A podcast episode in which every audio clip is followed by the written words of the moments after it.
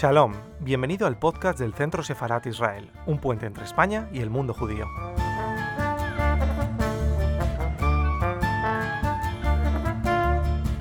Buenas tardes, bienvenidos al canal de YouTube del Centro Sefarat Israel. El motivo que nos reúne hoy es hablar de eh, tiempos de perspectivas de paz, de ilusionantes perspectivas de paz con posibles acuerdos, encuentros entre Israel y el mundo árabe, entre las naciones árabes que, que están alrededor de Israel.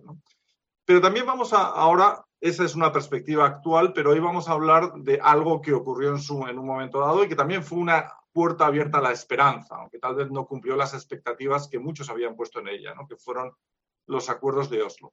Y para ilustrarnos sobre esta materia, sobre los acuerdos de Oslo, hemos contado, hemos elegido a Gabriel Ben Tasgal, que es un experto en Oriente Medio, al que conocemos además porque participa habitualmente en el seminario que Centro Sefara de Israel, los profesores que envía Centro Sefara de Israel a Yad Vashem, eh, reciben una charla, una, una, sesión de formación por parte de Gabriel. Y la verdad es que la experiencia es muy buena, es muy interesante porque les habla de la realidad, de la realidad del presente de Israel y de su relación con el mundo árabe.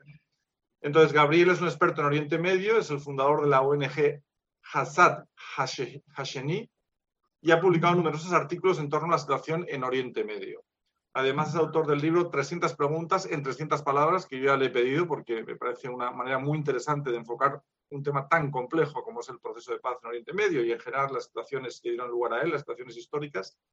Y como digo, en este libro trata de explicar los factores que influyen en la evolución de este conflicto entre Israel y el mundo palestino. Su origen es argentino, él hizo alía, o sea, tomó la decisión de irse a vivir a Israel eh, siendo joven, con 17 años, estudió ahí pues, eh, ciencias políticas, relaciones internacionales y se formó además muy importante en cultura islámica. Él nos habla muchas veces de la perspectiva del mundo islámico, cómo entiende el, mundo islámico la cuestión del conflicto, lo cual siempre es muy interesante, sin perder en ningún momento la objetividad, pero entender qué es lo que piensan, qué es lo que ven el mundo islámico respecto a la historia del conflicto y el proceso de paz. Con lo cual, Gabriel, el, todo, eh, todo tuyo y adelante, te escuchamos. Bueno, muchas gracias. Muchas gracias. Voy a comenzar con una anécdota que no sé si es verdad. Hay un diputado actualmente en el partido Israel Beiteinu, del partido de Avigdor Lieberman, em, que se llama Eli Abidar. Y Eli Abidar fue agregado diplomático de Israel en Qatar. Y Eli Abidar, en su sensacional libro, Ateom, que significa el precipicio, en el primer capítulo cuenta la siguiente anécdota, que el ministro de Exteriores del Estado de Israel en el año 2000, Shlomo Benami, muy querido por la comunidad y por, por España en general, primer ministro brillante, se reunió con unas autoridades, con el príncipe saudita, si no me equivoco, y el príncipe saudita, perdón, el príncipe catarí, estaba muy asombrado por la oferta israelí en Camp David, o sea, la propuesta que había hecho el gobierno de Shlomo Benami, de Eud Barak, para llegar a un acuerdo final con los palestinos, la propuesta que fue rechazada por Yasser Arafat. Entonces, Shlomo Benami le decía que realmente Israel estaba interesado en ceder lo que explicaba la propuesta de paz y que incluso si el problema era el barrio armenio de la ciudad vieja de Jerusalén, que dentro de un rato lo voy a explicar, que incluso Israel estaría dispuesta a hablar sobre eso. Entonces el príncipe catarí le pregunta a Shlomo Benami, ¿y qué piden a cambio ustedes? Entonces Shlomo Benami le responde, según el libro de Elia Vidar, que piden el final del conflicto. Y el príncipe catarí le responde, bueno, eso nunca lo van a recibir. Yo no sé si esta historia es cierta o no es cierta, pero explica dentro de la historia un montón de cosas que me gustaría detallar en este pequeño encuentro que vamos a tener nosotros sobre el acuerdo de Oslo. Explica varias cosas. Pero para poder explicar esto voy a empezar con un marco histórico de referencia.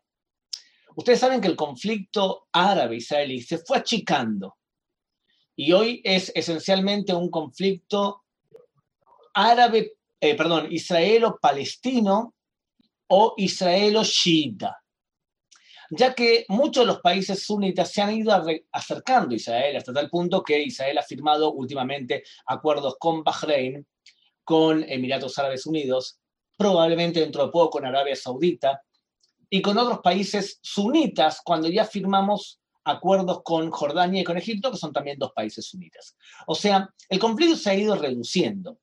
La última intentona de los países árabes como países de destruir Israel por la fuerza fue la guerra de Yom Kippur. Y luego de eso abandonaron esa intención de ejército contra ejército intentar destruir Israel. La pregunta del millón después de la guerra de Yom Kippur fue cómo nos fuimos acercando hacia los palestinos, lo que terminó en el acuerdo que conocemos como Acuerdo de Oslo. Y tenemos que ahí identificar varios pasos de alguna manera. Voy poner, a nombrar por lo menos dos. El primer paso fue que en la mitad de los años 70, la, eh, OLP, dirigida por Yasser Arafat, la organización que supuestamente representaba a todos los palestinos, cambia un poco de perspectiva. Y lo que la OLP en el año 1974 determinó fue que si hasta 1974 la declaración de principios de la OLP era destruir a Israel por la fuerza y solamente por la fuerza, en el año 1974 cambian de plan y se llama el plan de pasos. Y las premisas son, primero tenemos que crear un Estado palestino y desde ese Estado palestino destruir a Israel por la fuerza. O sea, en vez de hacerlo directamente como pensábamos hasta el 74, te va a decir un palestino de la OLP, tenemos que hacer un paso intermedio. Por eso se llama el plan de pasos. La pregunta es cómo responde Israel a eso bueno, responde a través de la elaboración de unas premisas políticas que se transformaron de hecho en las premisas políticas que hoy guían a muchos gobiernos de Israel, no importa que sean de derecha o de izquierda. ¿eh? Se llaman las premisas Shem Tov y Yarib, por dos ministros y diputados del Partido Laborista, Shem Tov y eh. Ellos lo que dicen es lo siguiente. Israel tiene que negociar y dialogar con cualquier ente político árabe o palestino si cumplen dos condiciones. La primera condición es que renuncien al uso de la fuerza, que no quieran destruirnos por la fuerza y que no consideren que el terrorismo es algo válido. Y lo segundo es que reconozcan el Estado de Israel.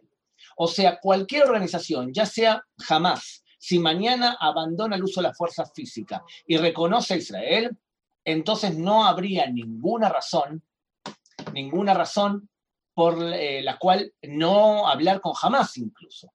Entonces la fórmula Yento fue la que guió a Israel. Durante muchos años la, eh, la OLP no cumplía esas dos premisas. ¿Cuándo hubo el principal cambio? El principal cambio ocurre durante el año 1987 con la primera intifada.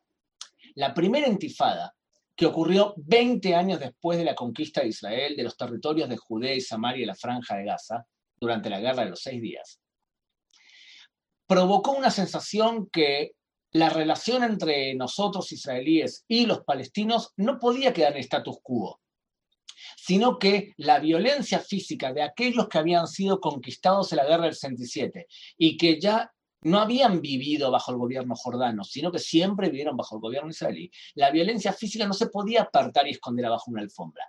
Tendríamos que conseguir una solución. O sea, ese fue el primer shock para los israelíes. No podemos dejar a un lado el tema palestino.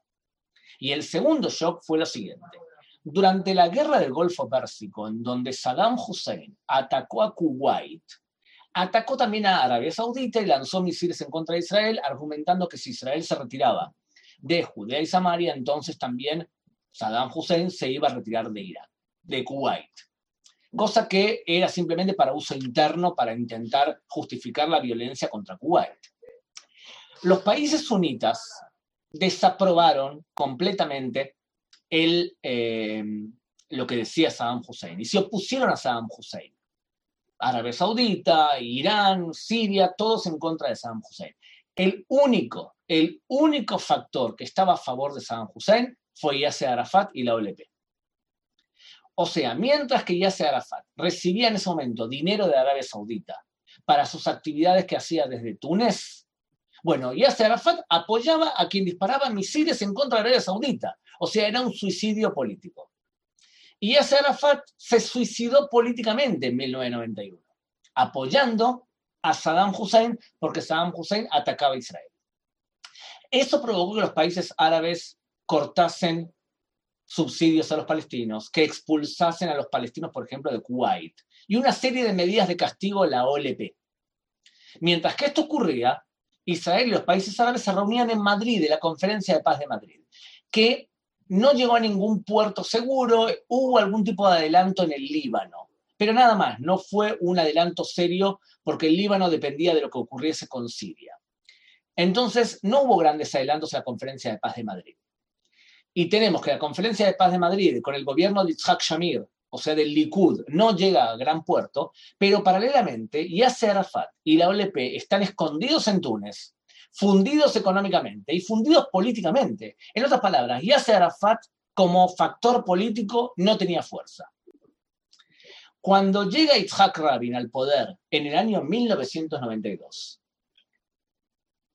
se entera de negociaciones secretas entre dos académicos guiados también por Yossi Beilin, segundo del ministro de Relaciones Exteriores, Shimon Pérez, por la cual se entera que la OLP está dispuesta a abandonar el uso de la fuerza y reconocer a Israel. O sea, que la OLP estaría dispuesta a cumplir las premisas Shem Tov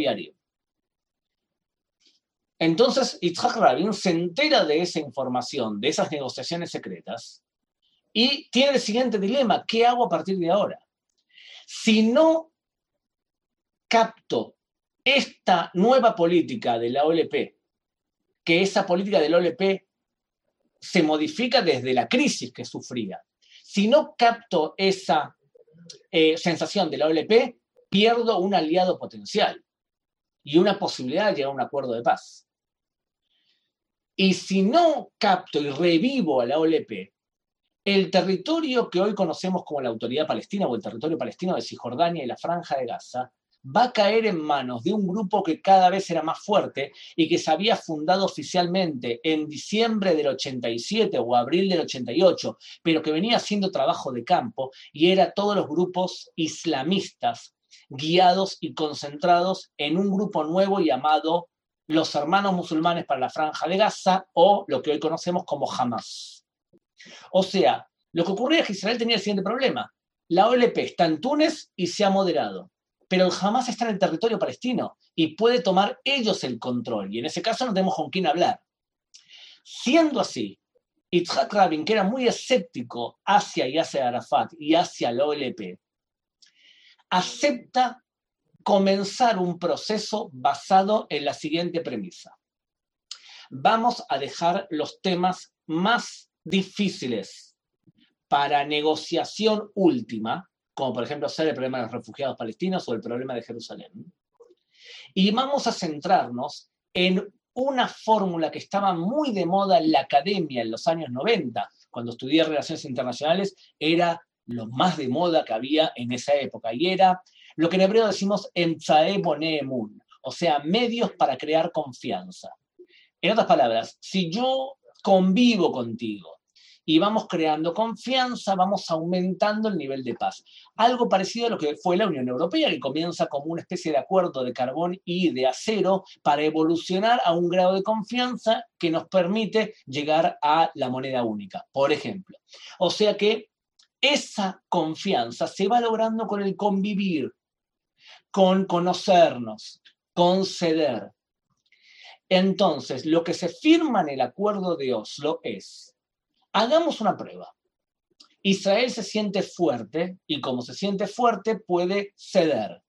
Y estaríamos dispuestos a quitar ese contacto cotidiano con los palestinos a través de la creación de una autoridad palestina, de un gobierno autónomo, un protoestado, que va a comenzar gobernando en Gaza y en Jericó.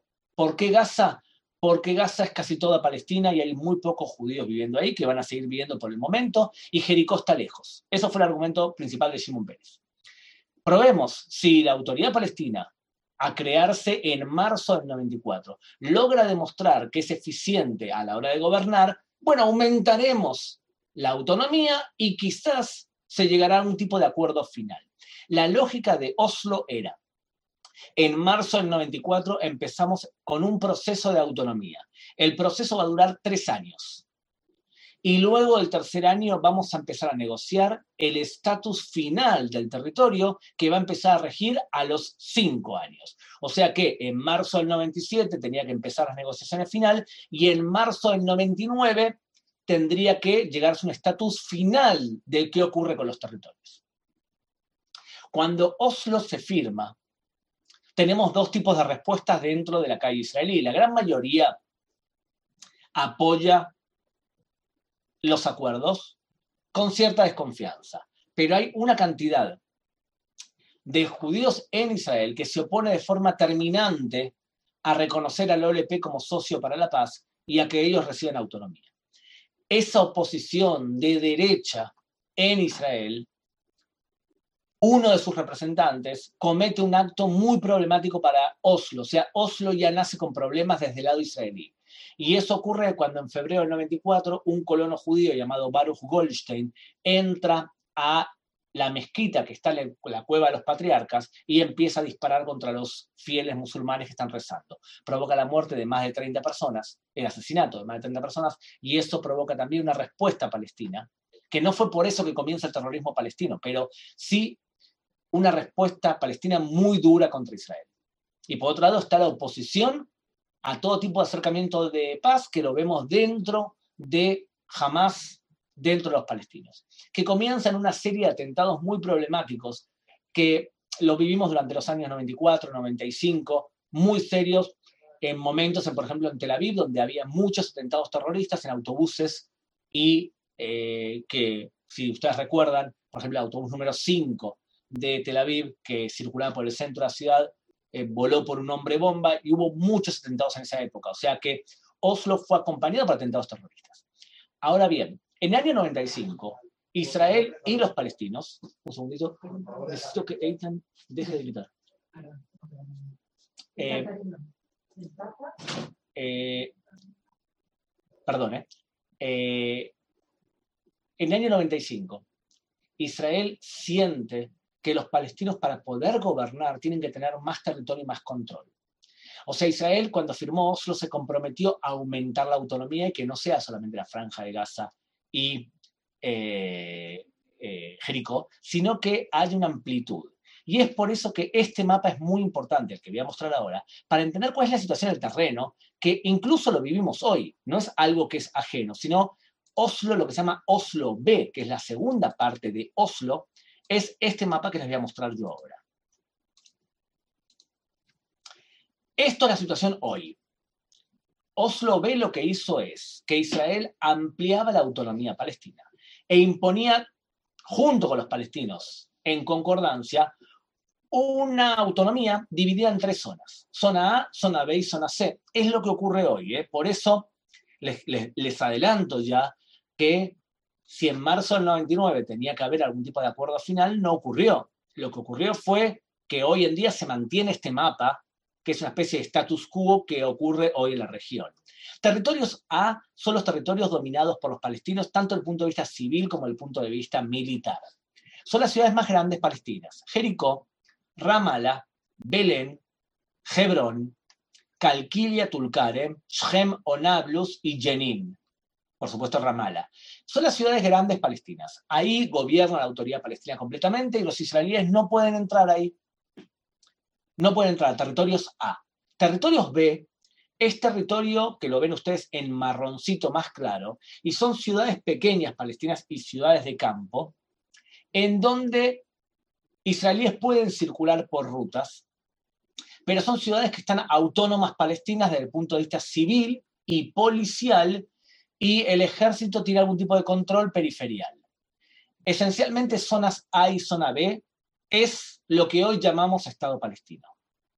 Y zona C es todo lo que no es ni marrón, oscuro ni claro. Es lo que está en color gris. Y la zona C es la zona que está en manos de Israel hasta el día de hoy. Cuando Donald Trump eh, habla sobre la posibilidad de reconocer algún tipo de anexión de Israel. De hecho, lo que dice es hasta el 30% del territorio de la zona C, o sea, de la zona que está en color eh, gris de alguna manera. Vuelvo a repetir, zona A y zona B es zona palestina. ¿Cuándo fue firmado? En Oslo B, a mediados de 1995, antes del asesinato de Rabin. Zona C está en manos de Israel. ¿Qué ocurre en la actualidad con respecto a zona C? Lo que ocurre es que hay colonias judías, que están todas en zona C. Todas están en zona C. Y las colonias judías tienen ustedes las colonias marrones, que son laboristas, socialistas, colocadas por un plan llamado el Plan Alon. Y tenemos muchas colonias en esta zona que están aquí. Se llama zona Ariel Barkan y zona Carnation Bron. Eh, significa son bloques territoriales. Hay muchas colonias judías juntas, casi sin árabes. Maliadumim, que está acá, Gushet Zion, que está acá, y Modin Ilit, que está acá.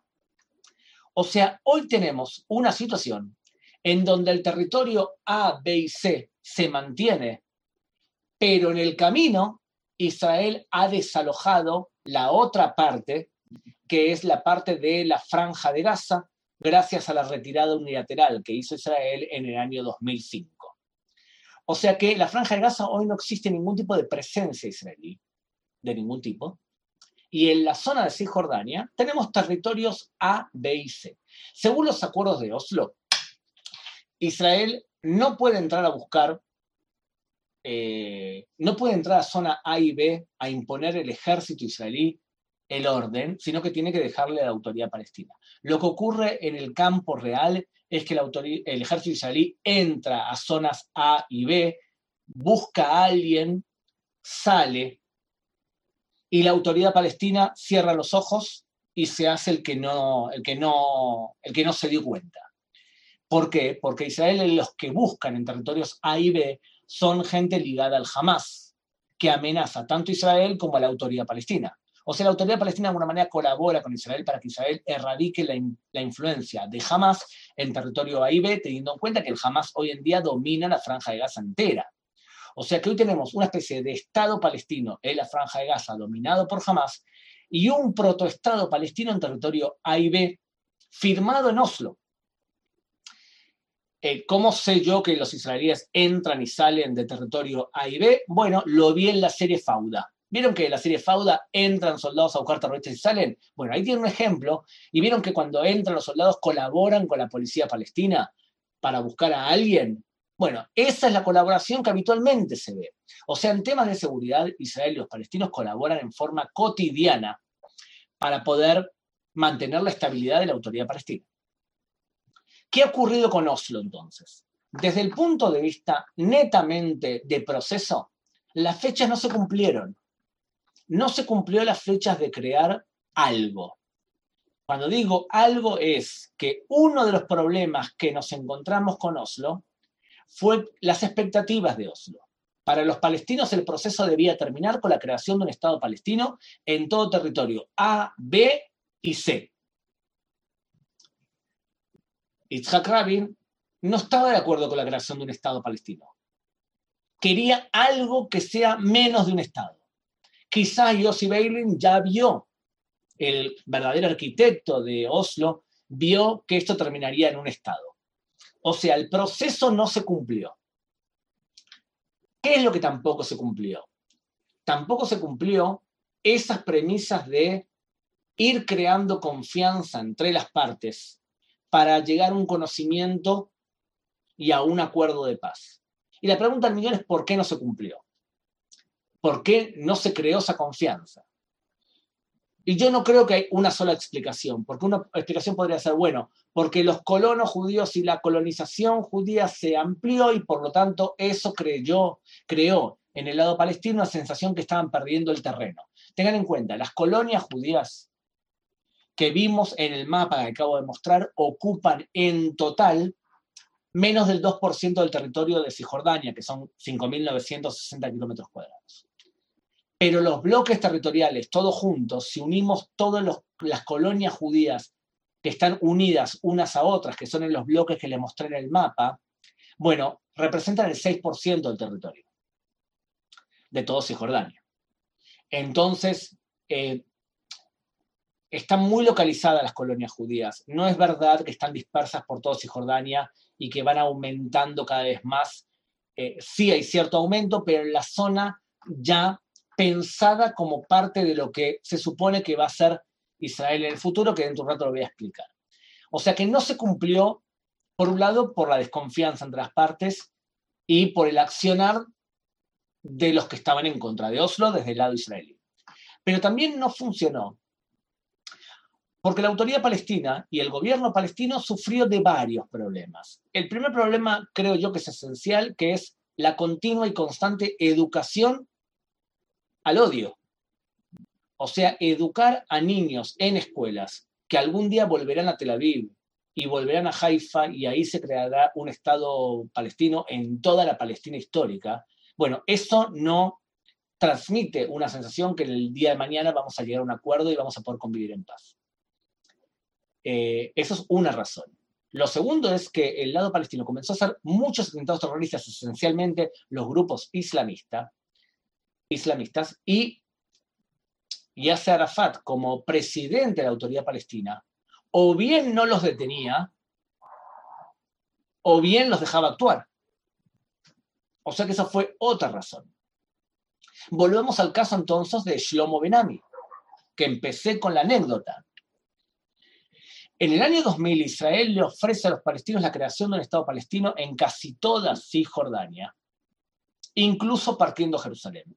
Yo voy a ir un plan un poquito posterior del, pacto de Shlomo Benami y de Eud Barak para mostrarles el mapa más desarrollado de cómo podría solucionarse el conflicto en base a Oslo. Y este plan, que fue elaborado en agosto del 2008 por el primer ministro eh, Eud Olmert, muestra la solución del conflicto palestino-israelí. Y la solución del conflicto israelí pasaría a ser con este mapa. Vieron que les expliqué todo lo que está en azul, se llama bloques territoriales. Ahí vive la mayoría de judíos que viven más allá de la línea verde que es toda esta zona que está aquí, lo que la prensa suele llamar la frontera del 67, que nunca fue una frontera, pero así la llama la prensa en general, la frontera del 67. Las colonias judías que están acá, acá en Carnation Bron, acá en Ariel Barkan, Modin Ilit, Givat Zev, Malea y Gush Etzion, representan el 6% de todo Cisjordania. Lo que decía el plan Olmert es, nos quedamos con todas las personas, con todos los que están adentro. Y nos quedamos con los territorios que están ahí, pero con solamente el 6%. Y el resto se crea un Estado palestino. Pero para que no se quejen los palestinos, que nos quedamos con territorios que supuestamente ellos consideran que son parte de ellos, vamos a compensar a los palestinos con territorios donde no vive nadie que están dentro de Israel según la frontera del 67. Y estos son los territorios que están acá en rojo. O sea, va a haber un swap, un intercambio de territorios. Nos quedamos con parte y entregamos parte y hacemos intercambio de territorios. Con la diferencia de los territorios en rojo están vacíos.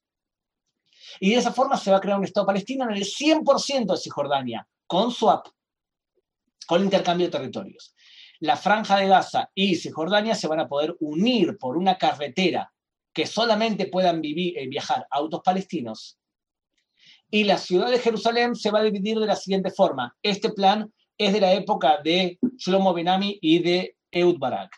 Se va a repartir de la siguiente manera. Todos los barrios árabes van a quedar en manos de los árabes, los barrios judíos en manos de los judíos, digo la ciudad nueva de Jerusalén.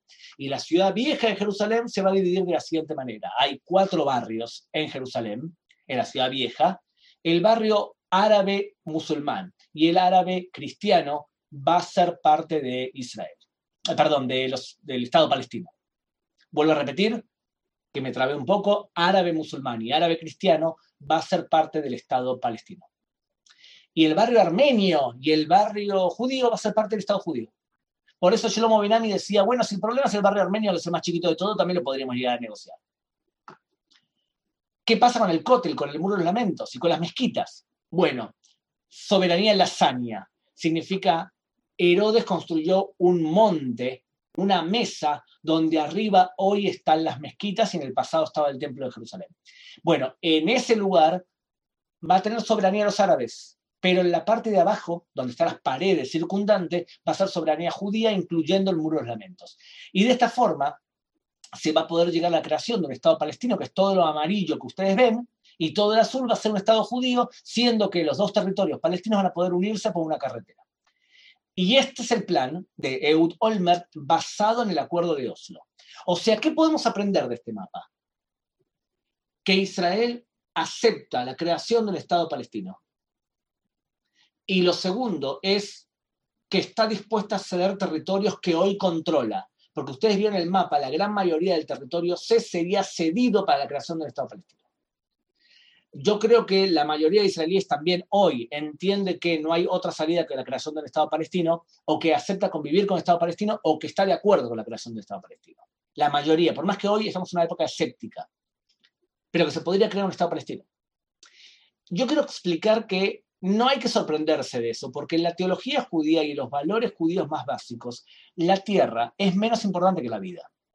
Ante todo la vida. O sea que si yo tengo que ceder territorios para que haya paz en la tradición judía y en los valores judíos es aceptado.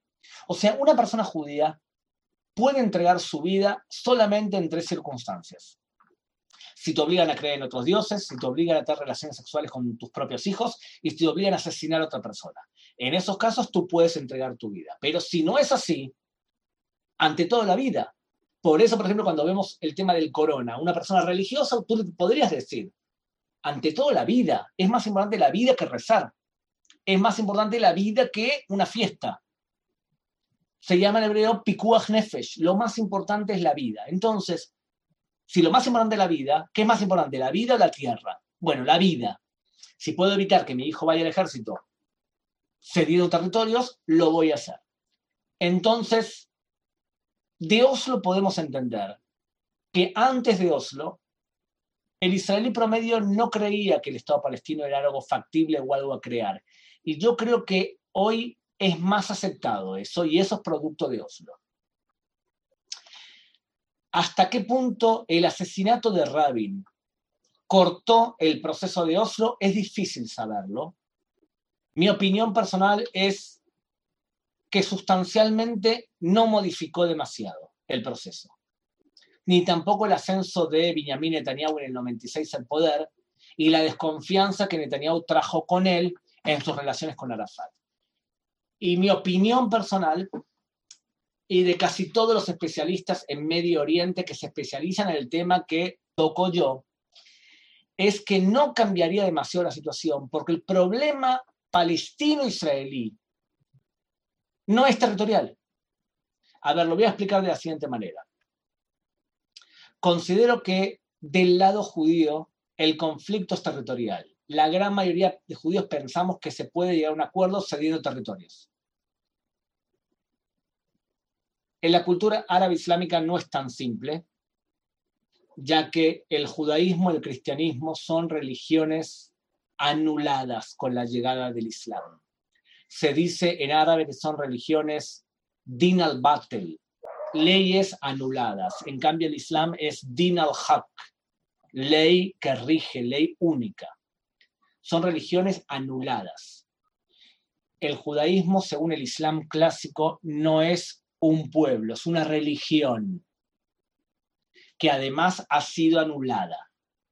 La tierra de Israel ocupa lo que se llama en teología islámica Dar el Islam, la Casa del Islam, que va desde Afganistán hasta España. España es parte de Dar el Islam, se conoce en árabe como Al-Andalus. O sea que es todo el territorio que siempre fue gobernado, perdón, que fue gobernado por el Islam, por la ley islámica, por la Sharia, y que nunca un musulmán podría renunciar a esa visión sobre el territorio. O sea que si existe un Israel que ocupa la tierra santa del Islam, entonces sería ilógico porque sería como renunciar a parte de la tierra santa islámica.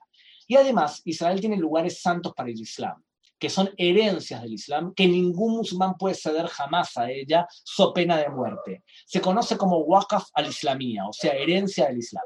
La ciudad de Jerusalén es Waqaf al-Islamía. En otras palabras, reconocer la existencia de Israel sería reconocer que dar el Islam ya no es dar el Islam y que se cede Waqaf al-Islamía y que se reconoce que los judíos somos un pueblo, además de una religión, y que tenemos derecho a existir, y que además la religión rige. Eso un musulmán moderado lo puede aceptar. Un musulmán radical no lo puede aceptar de ninguna manera. Está en contra de su teología más básica. Si, si usted le preguntas al Hamas si estaría dispuesto a reconocer a Israel como cuna nacional del pueblo judío, le va a decir, por supuesto que no, si está en contra de todas mis premisas básicas más simples. Pero si usted va a la autoridad palestina y le pregunta a Mahmoud Abbas si está dispuesto a reconocer a Israel como cuna nacional del pueblo judío, también le va a decir que de ninguna manera lo va a aceptar. Y volviendo al caso de Shlomo Benami, cuando Shlomo Benami le dice queremos el fin del conflicto, le está diciendo el reconocimiento de Israel y su existencia constante. Y por eso el príncipe de Qatar dijo, eso jamás lo van a recibir. O sea, el fin del conflicto. Porque las razones del conflicto, lamentablemente, no son materiales. O sea, nos han educado lamentablemente durante mucho tiempo a que los conflictos se entienden de forma materiales. O sea, son siempre por tierras, por agua, por petróleos. Y nos cuesta en Europa pensar, o en Sudamérica, que los conflictos sean por temas ideológicos o por temas incluso religiosos. Para mí está claro, y para casi todos los especialistas que conozco, y para todos los especialistas de Islam que conozco, que para los palestinos y la mayoría de los palestinos el conflicto es esencialmente religioso. En cambio, para los judíos el conflicto es esencialmente territorial. Por lo tanto, las soluciones territoriales tienen que estar supeditadas a concepciones religiosas. Y es por eso que Oslo, creo yo, que fracasó porque el punto de partida era que estamos interesados en distintas formas de ver el conflicto. ojo, yo no creo que Oslo haya fracasado realmente, porque hoy aceptamos la creación de un Estado palestino, hoy consideramos que pueblo palestino y pueblo judío, israelí, como quieran llamarlo, deben separarse y convivir de alguna manera, y que lo mejor sería un proceso de negociación, que lamentablemente en este momento no se da y puedo, llegar al momento, explicar cuáles son las alternativas. A nivel general, ¿qué podemos aprender de Oslo?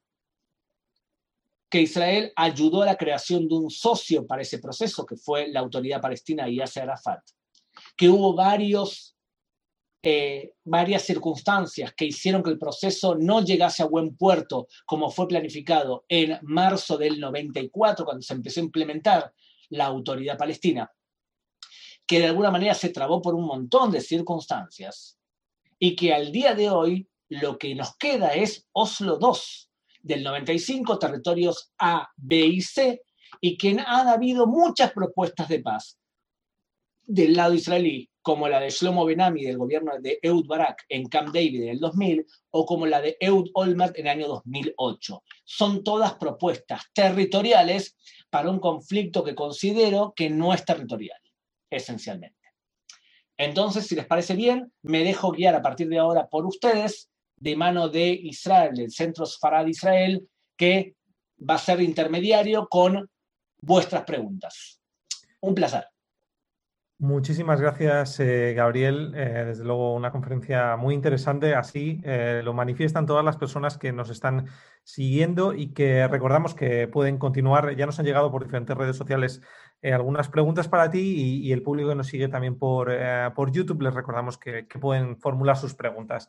Tenemos una primera pregunta eh, que, claro, mm, hay mucha gente que también les gustaría saber tu opinión acerca de el éxito, el posible éxito de los acuerdos de Abraham. No sé si nos puedes decir algo al respecto yo tengo muchas esperanzas sobre este acuerdo y creo que es algo más, cercano a lo que nosotros consideramos paz. Sé que no va a ser una respuesta corta, pero quiero a través de esta, de esta respuesta eh, responder a varias preguntas que me imagino que van a surgir con respecto a esto. Desde el punto de vista teológico, no existe el concepto de paz entre un musulmán clásico y un judío o un cristiano. Estoy hablando de teología básica, ¿eh? Existe la paz dentro del Islam y se conoce como sulha. Se puede llegar a acuerdo entre clanes dentro del Islam y se conoce como sulha o perdón. Para una persona tradicional, vuelvo a decir, tradicional, un musulmán y un no musulmán pueden llegar a una especie de acuerdo que se llama Utna, tregua, basada en la experiencia de Mahoma en el año 628 con la tribu de Quraysh. Él firmó un acuerdo que se llama Udna de Villa, por el cual Mahoma se compromete durante nueve años, nueve meses y nueve días a no atacar a Quraysh a cambio que Quraysh permita a Mahoma entrar a la Meca y explicar sus ideas. Mahoma termina violando esa tregua y conquista la Meca. ¿Cuál es la lógica de la UTNA, la tregua? Es que un musulmán puede firmar una UTNA, una tregua con un no musulmán, si el musulmán siente que es débil. ¿Está bien? Entonces, la debilidad del lado palestino tras la guerra del Golfo Pérsico provocó la UTNA. Y de hecho, Yasser Arafat, cuando firmó Oslo, dijo 19 veces: Nadie puede criticarme porque yo hice lo mismo que hizo Mahoma con la tribu de Quraysh en Judea. O sea, lo que estoy acabando de citar. Lo que firmó Israel en Oslo fue una especie de UTNA. Ahora bien, yo creo que el lado árabe en general ha sufrido dos procesos a tener en cuenta. El primero, que es muy importante, es el fracaso del radicalismo islámico. O sea, el radicalismo islámico sería tomar la ley al pie de la letra y cumplirla de forma inmediata. O sea, lo que acabo de explicar ahora como ejemplo. Pero ha fracasado. Porque fracasó ISIS y porque fracasó también el Qaeda y fracasaron otras visiones radicales. Y yo creo que es necesario una reformulación y lo están haciendo. Sin duda, yo creo que la gran mayoría de musulmanes no piensa como el concepto de Utna acabo de decir yo ahora, ni mucho menos. Es más, la mayoría de musulmanes en el mundo no son radicales, son moderados y hablan un idioma muy parecido a las concepciones judías y cristianas con respecto a varios temas. En el Medio Oriente, lamentablemente, durante muchos años, el radicalismo islámico gobernó. ¿Qué ocurrió con los acuerdos de Abraham? Ocurrió el siguiente proceso. Ustedes imagínense un Medio Oriente dividido en cuatro estilos de equipos. Por un lado, los países chiitas o de influencia chiita iraní. Estamos hablando de Irán, de Irak, de Siria y del Líbano. Una expansión enorme de Irán con búsqueda de armas nucleares. Ese es el primer equipo, los países chiitas, que amenazan a los sunitas. El segundo equipo no son países, son movimientos radicales islámicos que quieren imponer la Sharia, la ley ortodoxa islámica por la fuerza de forma inmediata. Estamos hablando de Al-Qaeda, de ISIS, de Jabhat el-Nusra, del Hamas, de Hezbollah, de Ansar Beit al-Maqdes, de todo tipo de grupos radicales islámicos, como los que hicieron el atentado en Barcelona en las Ramblas. Pero en el Medio Oriente, por supuesto. Ese es el segundo grupo. El tercer grupo son países que están dominados por la ideología de los hermanos musulmanes. Significa imponer la ley ortodoxa islámica, pero por pasos primero crear ideológicamente un apoyo y después imponer la ley. Y esos países hoy son esencialmente Turquía y Qatar. Son países ligados ideológicamente a los hermanos musulmanes. Y el cuarto grupo de países son los países que tienen miedo de los chiitas y que tienen miedo de los sunitas radicales. ¿Quiénes son estos países? Bueno, los Emiratos Árabes, Bahrein, Egipto, Jordania, Sudán, los países que Israel va a firmar acuerdos con ellos a la corta o a la larga. ¿Qué tenemos entonces? Que encontramos en los países de Emiratos Árabes esencialmente una moderación religiosa y un temor hacia Irán. Y encima un elemento suplementario que es muy importante y es la, el descenso de la dependencia del petróleo a nivel mundial. Eh, cuando tú comprabas petróleo, un barril a 150 dólares el barril, evidentemente podías dominar la ONU. Pero cuando no tienes esa fuerza, entonces tienes que buscar otras alternativas. Y Emiratos Árabes encuentra en Israel un país que puede aportarle un montón de cosas económicas. Entonces tenemos un acercamiento económico, una moderación religiosa y un temor a Irán. Ese acuerdo es muy sólido y tiene mucha fuerza, mucha posibilidad de ser fuerte y depende también un poco de Israel. ¿Hasta qué punto Israel ancle, o sea, fije un ancla dentro de ese territorio a través de darle a los Emiratos cosas que necesiten? Por ejemplo, Israel ancla el acuerdo con Jordania vendiéndole gas barato y regalándole agua. Ahí ustedes ven un ancla para que el rey de Jordania diga yo prefiero seguir en un acuerdo con Israel. Lo mismo podemos decir con Egipto. Israel ancla el acuerdo a través de colaborar en cosas que aumente las relaciones entre los países. Por, ejemplo, luchar contra el radicalismo islámico en el Sinai. El caso de Bahrein es un poco diferente, porque la población de Bahrein entre el 80 y el 90% son chiitas, pero el gobierno es sunita apoyado por Arabia Saudita. O sea que en el caso de Bahrein firmamos un acuerdo con el gobierno, no con el pueblo. En el caso de Emiratos, estamos hablando de un acuerdo mucho más extenso en un país que tiene 9 millones de personas que viven en él, pero de los cuales un millón son ciudadanos de verdad. O sea que el acuerdo con Emiratos es más puro. La guinda de la torta es si firmamos un acuerdo con Arabia Saudita. Vuelvo a decir, Arabia Saudita también hoy en día está en ese grupo de países sunitas que temen a los chiitas y que temen al radicalismo islámico. De todas formas, para terminar tu pregunta y ir eliminando preguntas que seguramente están también o respondiendo a esas preguntas. En tanto y en cuanto Israel sea fuerte, los países enfrente, incluso los palestinos, van a tener más predisposición a firmar UTNAS o tregua. La fortaleza de Israel acerca la UTNA y no al revés. ¿A qué me refiero con fortaleza? Israel tiene que tener cuatro piernas cuatro sostenes. El primero, ser una potencia militar para poder defenderse y para poder ayudar a otros.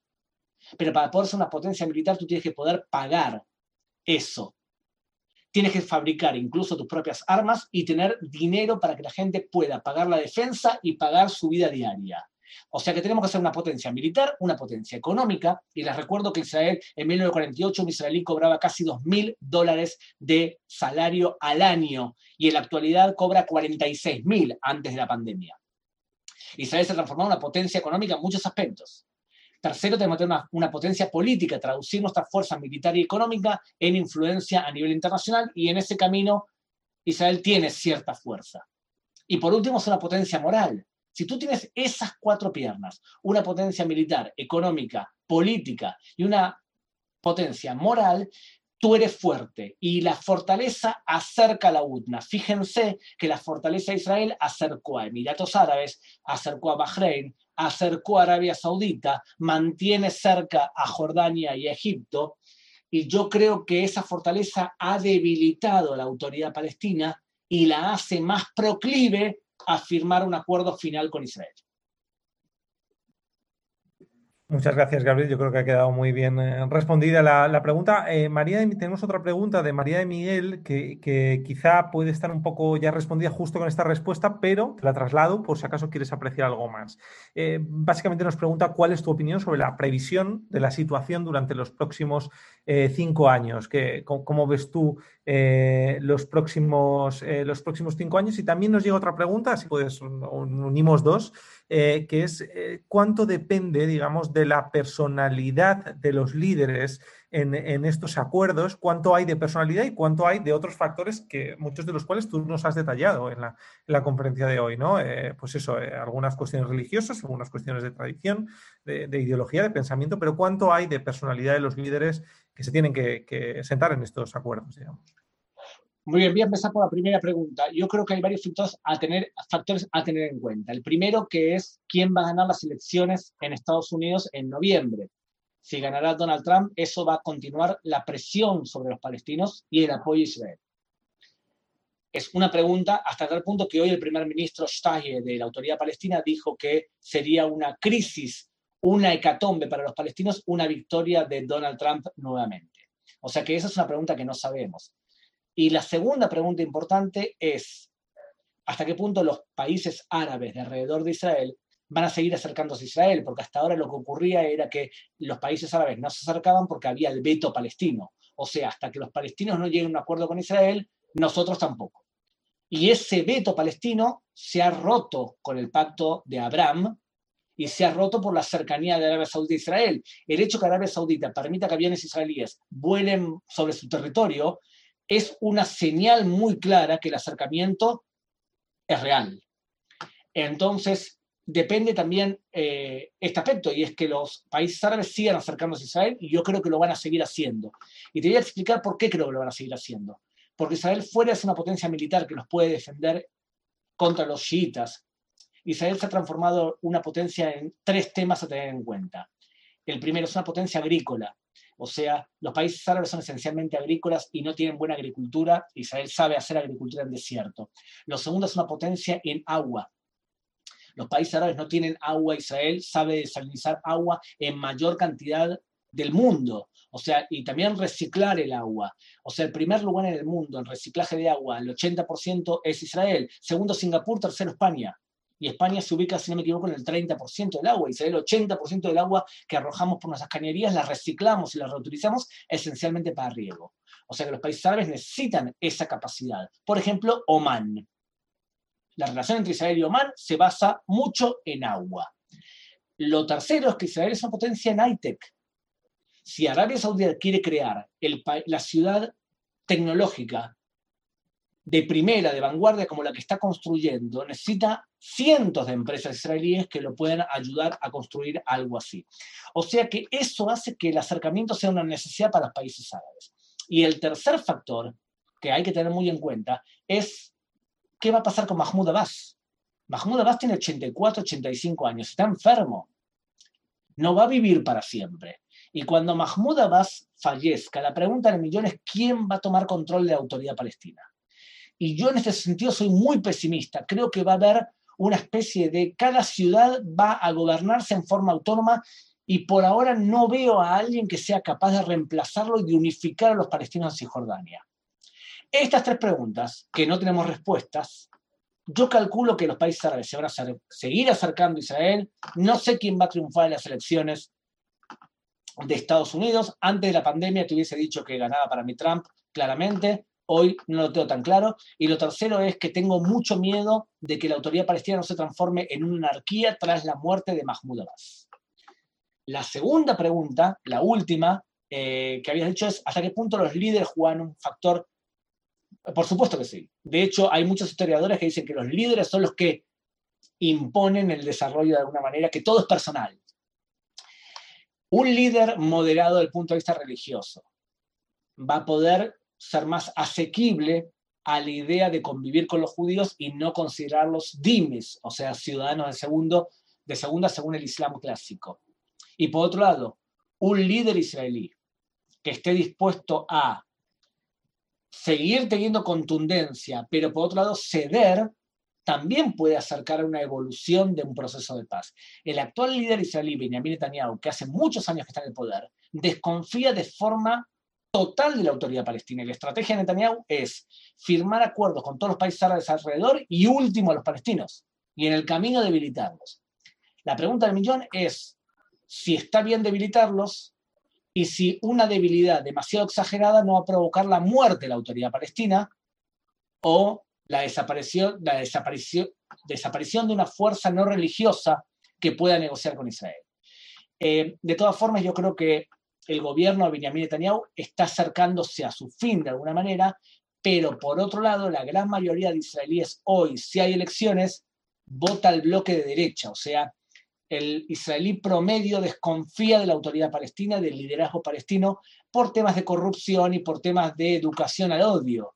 Y todo eso no hace una perspectiva que una visión Rabin Pérez vuelva a, vuelva a imponerse en Israel. Imagínense que Rabin Pérez eran parte del Partido Laborista y el Partido Laborista, según las últimas encuestas, no pasa el umbral, o sea, no entra al Parlamento siquiera, desaparece como fuerza política en el Parlamento israelí si habría elecciones hoy. O sea, imagínense la situación del Partido Laborista hoy en día en Israel. Muy bien, eh, muchísimas gracias, Gabriel. Tenemos una última pregunta que vamos a unir con otra que solemos también eh, pedir mucho a los conferenciantes que pasan por este canal de Centros Sefarad. Sandra Katz eh, nos pregunta: ¿la tecnología agrícola y de agua de Israel es, entre comillas, copiable por los países árabes? y añade: mientras menos copia, más poder, ¿correcto? Eh, no sé si nos puede responder a esto, si es copiable. Y por último, y ya con esto cerraríamos este turno de preguntas, eh, siempre solemos pedir a nuestros ponentes que si nos recomiendan una recomendación de, algún libro con el que poder eh, entender los temas de los que hoy hemos estado hablando, o de uno o, dos libros, ¿no? Siempre se, puede, se puede, variar y, seguro que el público que nos escucha te lo agradecerá, Gabriel. Voy a, voy a empezar por la, en general, la estrategia que ha adoptado Israel es ceder tecnología que no sea vital y que mantenga la ventaja relativa de Israel frente a los países árabes. O sea, yo te puedo ayudar a crear centrales desalinizadoras de agua, pero las mejores tecnologías las vamos a mantener para uso propio, para tener una ventaja relativa. Si eso es lo que te preocupa, lo que te preocupa es que Israel, al tener negociaciones con los países árabes, lo que haga es debilitar su ventaja relativa y debilitarse y seguir siendo, no seguir siendo más fuerte que ellos, cosa de poder anclar el acuerdo de paz, que me parece que intuyo que esa es tu pregunta de hecho. Israel lo que hace es ceder tecnología, pero no es esa tecnología vital que le da eh, ventaja. Israel puede ceder, por ejemplo, eh, imagínense, les voy a un ejemplo puntual. Eh, Israel podría ceder una batería antimisiles, cúpula de hierro a los países árabes sin darle la tecnología última de los mejores cohetes para poder derribar cohetes enemigos. A eso me refiero. Y segundo, tengan en cuenta lo siguiente, que Israel está como está hoy, creo yo, por tres factores y que me gustaría que viviendo yo en Barcelona durante mucho tiempo y teniendo en cuenta que el centro Sfarad es eh, parte de la cultura de nuestra madre patria, yo creo que hay tres cosas que hacen que Israel haya evolucionado a ser hoy un país tecnológico y de vanguardia. Y es que no tenemos nada. Somos un país que no tiene riquezas naturales y por eso las no riquezas naturales es una enorme ventaja. Aquel que recibe todo y que tiene todo fácil, es probable que no se esfuerce por superarse. O sea, es una gran ventaja no tener nada. Lo único que tenemos mucho nosotros es sol. Esa es una primera ventaja. La segunda ventaja es que estudiamos más de una carrera. Los israelíes no estudiamos una carrera, estudiamos más de una carrera y la combinación de carreras académicas te hace más creativo porque tomas de cada una algo que tiene lógica y que te ayuda a crear cosas nuevas. Y lo tercero es que tenemos una buena cultura del fracaso. O sea, cuando fracasas en una empresa, lo contás a tus amigos y te animás a empezar nuevamente. El fracaso sirve como un comienzo para empezar otro emprendimiento.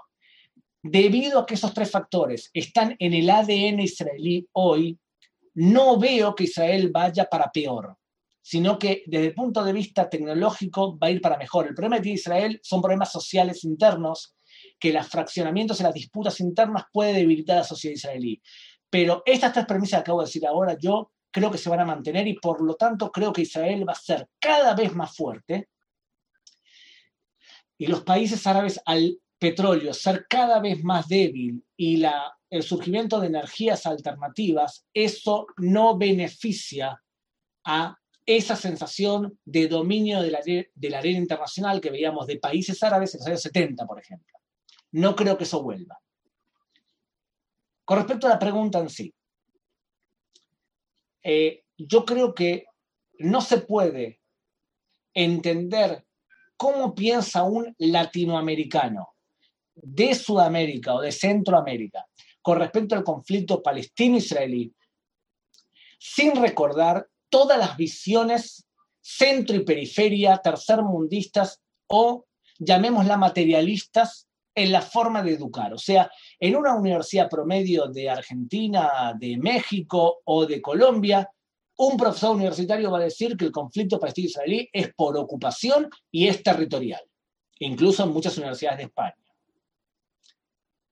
Porque así nos educan, los conflictos son materialistas. ¿Cómo me vas a explicar que el conflicto es religioso? Creo yo también que no se puede entender muchas veces cómo se piensa en Europa sobre Israel y sobre el Estado judío sin tomar en cuenta que Europa lamentablemente ha sido la cuna del antisemitismo y que muchas perspectivas y visiones hacia Israel están influidas por la forma antisemita de ver ciertas cosas que hacen los judíos. Pero, para finalizar, yo no creo que se pueda entender el Medio Oriente si no te especializas en Islam. Y por eso yo aconsejo que para poder entender cómo se desarrolla el Medio Oriente, leas mucho sobre Islam y mucho sobre clanes, porque la personalidad más importante de una persona en Medio Oriente es su pertenencia a un clan. Y por eso considero, más que libros, ver muchas clases filmadas que hay, incluso en mi ONG. Si ustedes entran a Academia JS van a ver una clase sobre radicalismo islámico de una de las eminencias más importantes de Islam, se llama Mordejai Keidar, subtitulada en castellano, que explica el radicalismo islámico, academiajs.com. O sea, yo considero que para entender el Medio Oriente realmente tienes que conocer Islam clanes y entender la filosofía oriental del Medio Oriente, ya que el principal error que se hace cuando se analiza el Medio Oriente es traducir el Medio Oriente al idioma que conoces para que te sientas cómodo tú, en vez de entender el Medio Oriente, cómo lo hablan las personas del Medio Oriente. Y en el Medio Oriente se habla mucho clanes, mucha religión y mucho honor. El honor juega un papel fundamental en el Medio Oriente y por lo tanto los fuertes son respetados y los débiles no son respetados. En el Medio Oriente se admira mucho más a Donald Trump que, por ejemplo, a Barack Obama. Y eso justamente es porque la fortaleza se respeta más. En síntesis, leer material sobre Medio Oriente con personas que entienden Islam, clanes y que hablan el Medio Oriente en el idioma del Medio Oriente, que fue lo que intenté hacer yo en este momento y que muchos de ustedes quizás piensan, bueno, pero es algo que nunca lo escuché de esa forma. Eh, yo creo que el conflicto no es territorial y que si fuese territorial ya se hubiese solucionado hace tiempo y se hubiese creado un Estado palestino. Muchísimas gracias, Gabriel, por esas recomendaciones también eh, y gracias por toda la conferencia. La verdad es que ha sido realmente interesante. Te aconsejo que eches un vistazo a los muchos comentarios que hemos recibido eh, a través del chat todos ellos eh, te felicitan y te agradecen y nosotros nos sumamos también a ese agradecimiento y a todos ustedes, los que nos han estado siguiendo, les aconsejamos que se suscriban al canal de YouTube de Centro Sefarat Israel para seguir conferencias tan interesantes como la que hoy hemos tenido. Gabriel, si quieres despedir, tienes la palabra. Un abrazo a todos, muchas gracias por estas actividades culturales que estamos haciendo y acuérdense, esto que estamos haciendo hoy, que es poder hablar con cualquiera en cualquier lugar del mundo, es muy probable que no desaparezca después de la pandemia que lo sigamos teniendo. O sea que la pandemia nos da una oportunidad hermosa de ampliar la forma de comunicarnos y de aprender. Creo que no hay vuelta atrás y que tenemos que aprovecharlo.